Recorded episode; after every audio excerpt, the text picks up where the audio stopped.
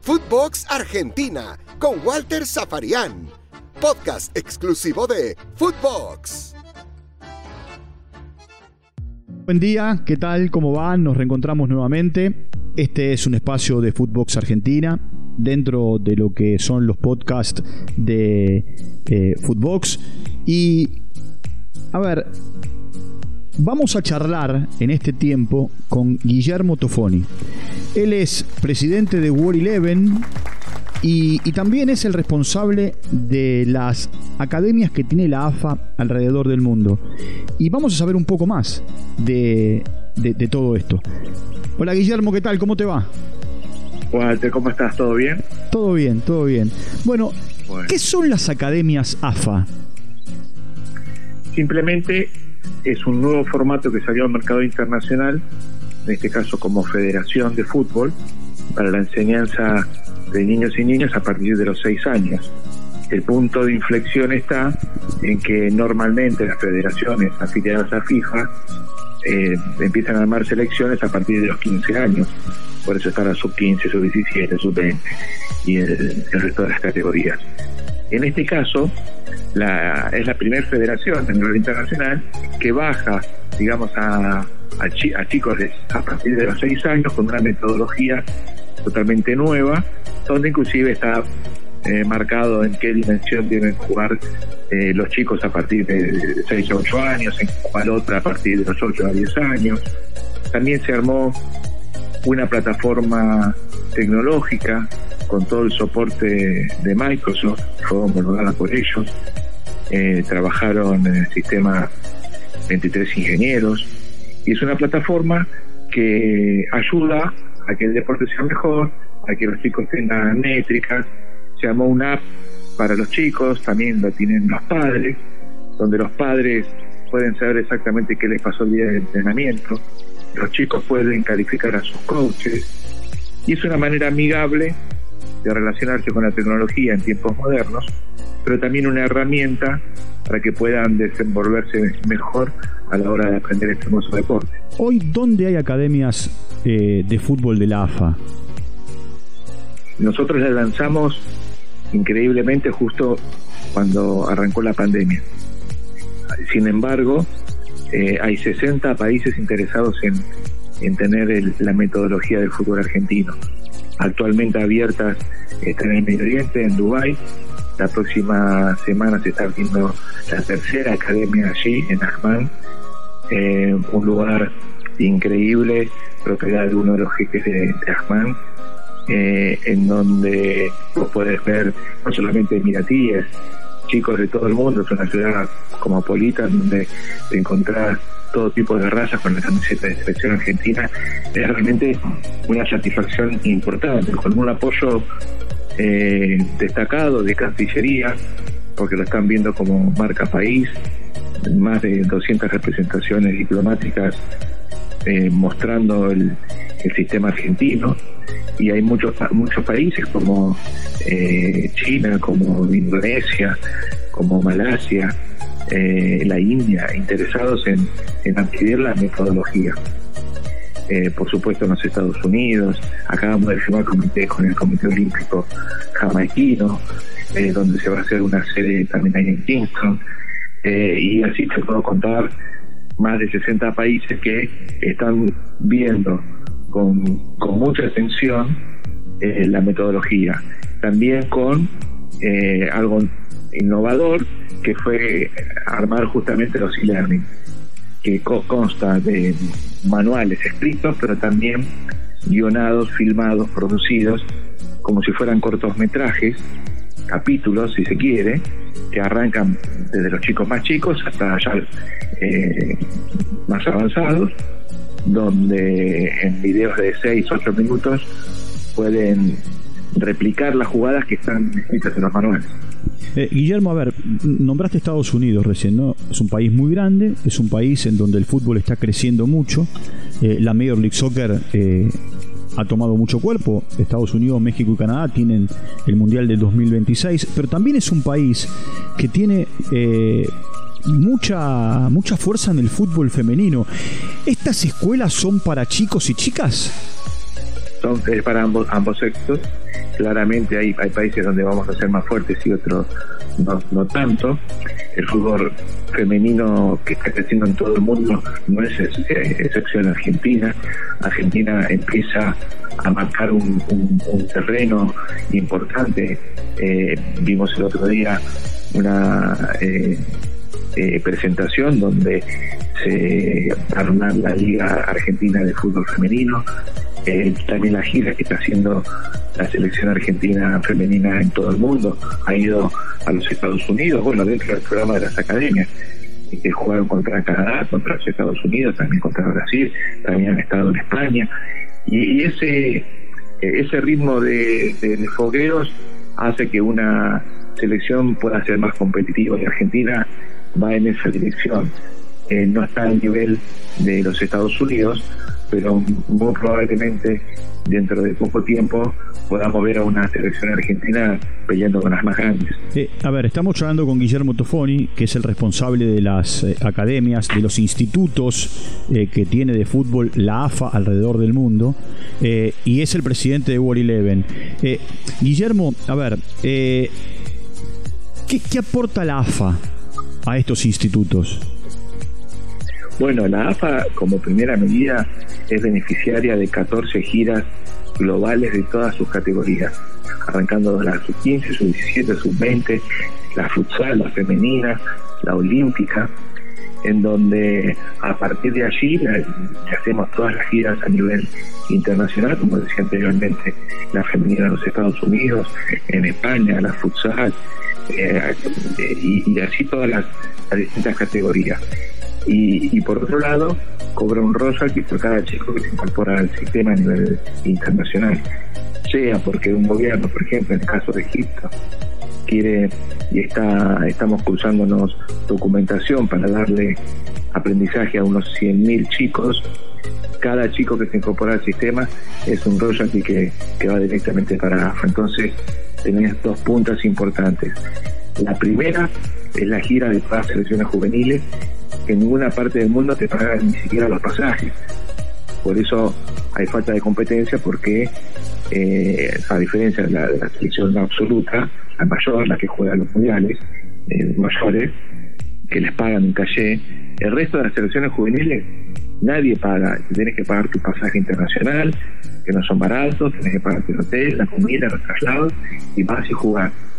Porque no es por una cuestión económica, lo hace por una cuestión únicamente deportiva. Entonces, en ese caso, tenés dos, dos beneficios. El primero es que lográs las giras de 14 selecciones, de 14 categorías o 14 giras, y por otro lado, deportivamente hace que esas selecciones crezcan. Y, y, aparte, a nivel global, a medida que se va ampliando el tema de las academias y los acuerdos a nivel eh, gobiernos, la AFA puede un royalty como cualquier marca, como puede ser McDonald's u otra, otra marca de otro sector. Bueno, te, aprovecho, eh, vos sos alguien que conoce muy bien a la familia Messi, tenés una gran relación con, con Lionel, con el papá, con todo su entorno. ¿Te sorprendió que Messi se haya ido de Barcelona? Sí, porque así como él en su momento con la dirigencia anterior quiso irse, eh, en esta oportunidad eh, él y su familia, su entorno estaban decididos a quedarse.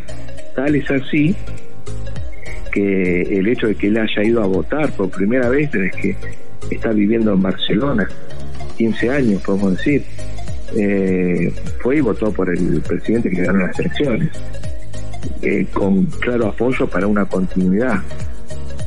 creo que no se lo esperaba, más allá de, que hizo esfuerzos al bajarse el 50% de su salario para poder quedarse eh, en la ciudad y teniendo otras propuestas de mejor pago que el, que el Barcelona. Yo creo que el Barcelona no midió el colateral, la consecuencia colateral de dejar ir a Barcelona, pero no solamente el Barcelona, tampoco lo vio la liga, que muy probablemente cuando tenga que renegociar su contrato de televisión le bajará el calle, tampoco lo vio el gobierno español, donde el Ministerio de Turismo se va a dar cuenta que la ruta no va a ser más voy a Europa y paso por Barcelona, es voy a Europa y paso por París.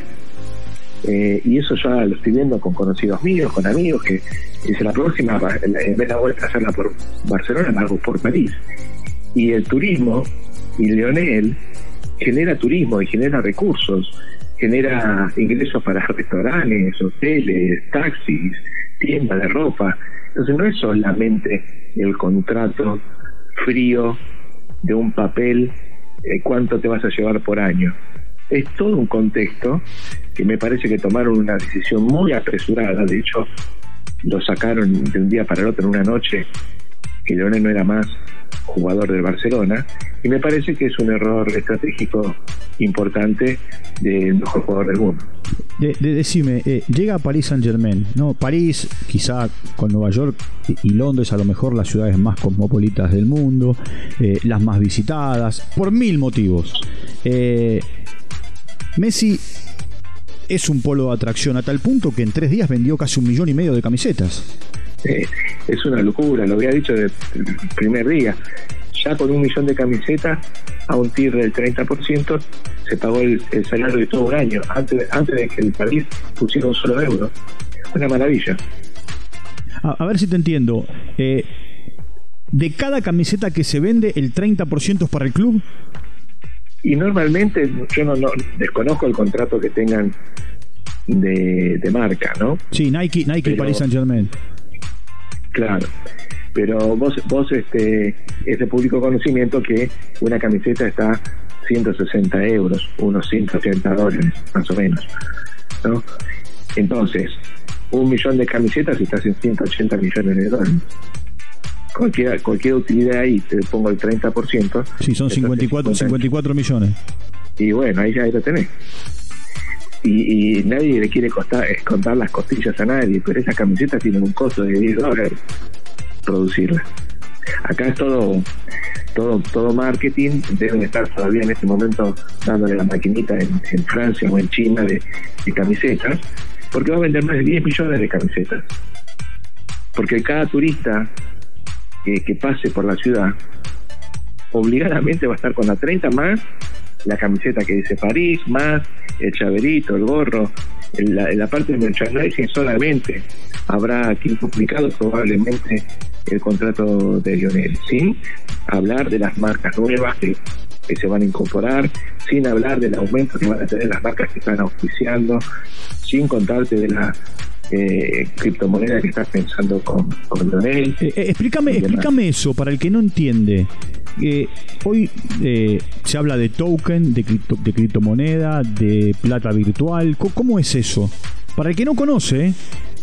Sí, mira, de hecho yo también estoy escudriñando en esa dirección porque es algo totalmente novedoso. En, el arte se están pagando por un pedacito de pintura eh, un dinero que realmente no entra en el cerebro de nadie. Entonces una obra que por ahí vale 40 mil dólares en, los tokens te, vale 2 millones. Y, es, es una, una era nueva, algunos hablan de una burbuja muy grande, yo creo que vino para quedarse. Eh, y la combinación de Messi y Paris Saint Germain hace que eh, los tokens y la, una criptomoneda pueda tener un respaldo como para decir, bueno, compro no sé a cuánto la sacarán, pero es un ejemplo para hacer números redondos. 100 euros una sí, yo, yo, te digo, pará, estaba, el token estaba a 22 euros antes de que anunciaran a Messi, hoy está a 46. Claro. Bueno, llegó a estar, llegó a estar cerca de 100 y bajó después a, a, 40 y pico. Está perfecto. Quiere decir que el que compró un, eh, un token hizo un 100% en euros en, una semana. Eh, son, son sistemas nuevos de pago que, que vienen a, no al mercado del fútbol, al mercado global, creo que vienen para instalarse. Habrá que estudiarlo bien, eh, porque va a haber mucho también de, de, chascos y, golpes en el, mercado seguramente. Pero y hay que estudiar muy bien la parte impositiva que representa para el que compra a través de este sistema la parte positiva. Bueno, y la última pregunta es esta. ¿Qué pasó por adentro de Guillermo Tofoni cuando vio que Lionel Messi levantaba en el Maracaná la Copa América? Una gran, una gran alegría por él, por él, por, su, por sus hijos, por su familia, por su entorno. Eh, él peleó siempre y, siempre lo dijimos, eh, más argentino que, nunca, le gustó siempre estar en la selección argentina, no faltaba ningún solo partido, era el primero en llegar, el último en irse.